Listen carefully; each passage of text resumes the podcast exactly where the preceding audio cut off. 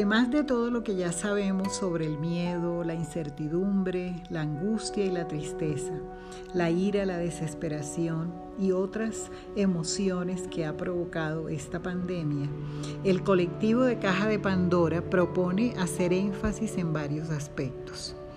El primer aspecto a tener en cuenta es cómo concebimos la salud mental. La salud mental para nosotros es un ideal.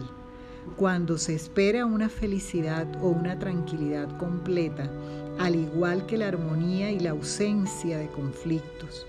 Consideramos al psiquismo humano muy complejo un psiquismo en donde de manera consciente se manifiestan pensamientos, emociones y comportamientos que muestran un movimiento o una dinámica, un dinamismo permanente. Este reconocimiento inicial de un psiquismo en constante movimiento nos lleva a aceptar nuestros cambios de emociones es como un péndulo que se mueve de un lado al otro, dependiendo de las circunstancias externas y de las circunstancias internas. Sobre las circunstancias internas, tienen que ver mucho con la historia personal de cada uno, con la estructura de personalidad, con las defensas psicológicas o con la capacidad de resiliencia para afrontar las adversidades.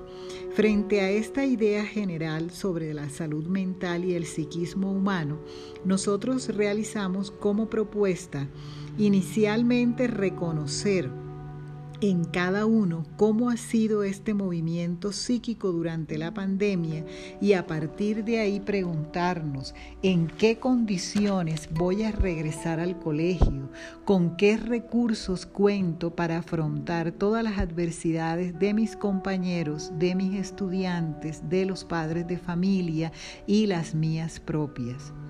Cuando ya he identificado en mí esas debilidades y fortalezas, debo tomar una decisión, buscar ayuda si encuentro una exagerada debilidad y escasos recursos psicológicos o preparar mis mejores habilidades resilientes para afrontar el regreso a clases en el colegio.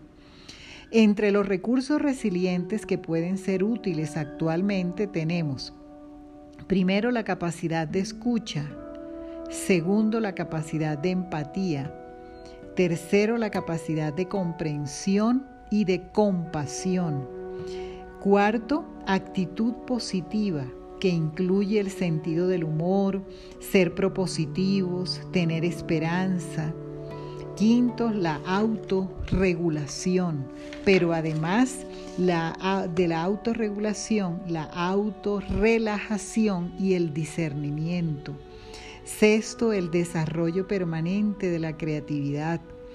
Séptimo, la flexibilidad y la adaptación a los nuevos cambios.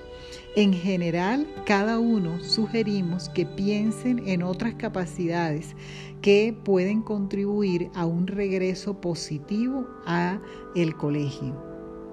En caso de que nos demos cuenta de que no existen algunas o ninguno de estos recursos y que por el momento no podemos buscar ayuda psicoterapéutica, entonces, ¿qué podemos hacer? Una sugerencia práctica que el colectivo de Caja de Pandora eh, propone es eh, la meditación. La meditación diaria es importante, eh, pero es importante que se considere también que esto es un entrenamiento permanente de relajación física y de relajación mental. Si bien es cierto, creemos que alivia y que nos beneficia neuropsicológicamente, la relajación únicamente o la meditación sin un proceso psicoterapéutico no resuelve algunas veces nuestros problemas de base. En términos generales hemos escogido para esta ocasión el tema del duelo como una de las situaciones a las que posiblemente nos vamos a enfrentar en el colegio, ¿sí? Entonces, nosotros nos preguntamos, bueno, ¿y cómo puedo yo afrontar este, este tema del duelo? ¿De qué se trata? El duelo es un proceso que no tiene un tiempo definido ni una única forma de vivirlo.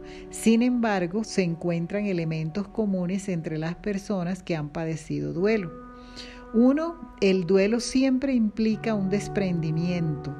Este desprendimiento por lo general deja una herida psicológica muy fuerte. Dos, la manera de vivir el duelo depende de la relación con el ser querido que se ha ido de las posibilidades que cada uno tiene de simbolizar y de realizar rituales que permitan tramitar y elaborar el dolor. Además, podemos mencionar como un tercer punto del duelo que éste depende de las circunstancias de muerte también de nuestro ser querido, si fue por accidente, si fue por enfermedad prolongada, si fue sorpresivo, si es una muerte violenta, si es una muerte por suicidio. De eso depende mucho. El movimiento psíquico que se produce puede ser tan fuerte como un trauma en la vida de una persona. Otro aspecto importante del duelo es que el duelo eh, generalmente se siente que en nuestra vida o parte de nuestra vida se pierde esa energía psíquica que nos mantenía vinculados o unidos a ese ser querido, ahora ya no está. De tal manera que muchos cuando padecemos duelos fuertes, sentimos que esa energía se ha ido con el ser querido y que nosotros también estamos casi muertos. De ahí la idea de la tristeza, el cansancio, el cansancio no solamente psicológico, sino también un cansancio físico, la desmotivación y todo lo que viene posteriormente a un duelo tan fuerte.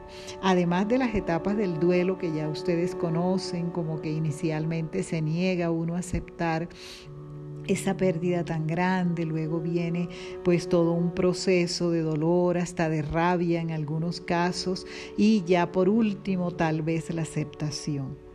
Eh, pero esto es un proceso que necesita tiempo para aprender a vivir y para aprender a recuperar o sustituir, en el mejor de los casos, la energía perdida, eh, eh, seguir viviendo sin ese ser querido.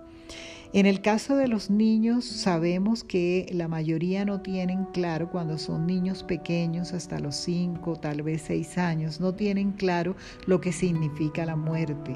Una sugerencia general que nosotros damos es hablar con la verdad pero de una manera eh, suave que esté al alcance de los niños. No generar falsas expectativas, utilizar cuentos, utilizar fotos, utilizar buenos recuerdos.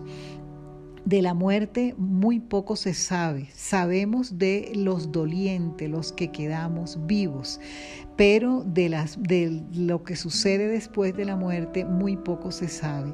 De aquí dependen las creencias que muchos nos aferramos para poder seguir viviendo, pero queda abierta la pregunta, ¿continúa un nivel de conciencia más allá de la destrucción del cuerpo? No sabemos. Existen unas sugerencias generales que nosotros podemos ampliar o profundizar si, ustedes así lo quieren y es inicialmente acompañar sin compadecer, escuchar sin una angustia notable, facilitar la simbolización y la sublimación a través de la expresión de sentimientos, de pensamientos, de dudas, nosotros utilizamos y proponemos el arte, la pintura, el juego, el dibujo libre, el componer historias, los cuentos, todas las narrativas nos pueden ayudar. La música, el teatro, la dramatización, la utilización de los títeres, el baile, el deporte, en términos generales la terapia ocupacional que se puede implementar en cada uno de los proyectos de aula de cada uno de eh, nuestra actividad o práctica pedagógica.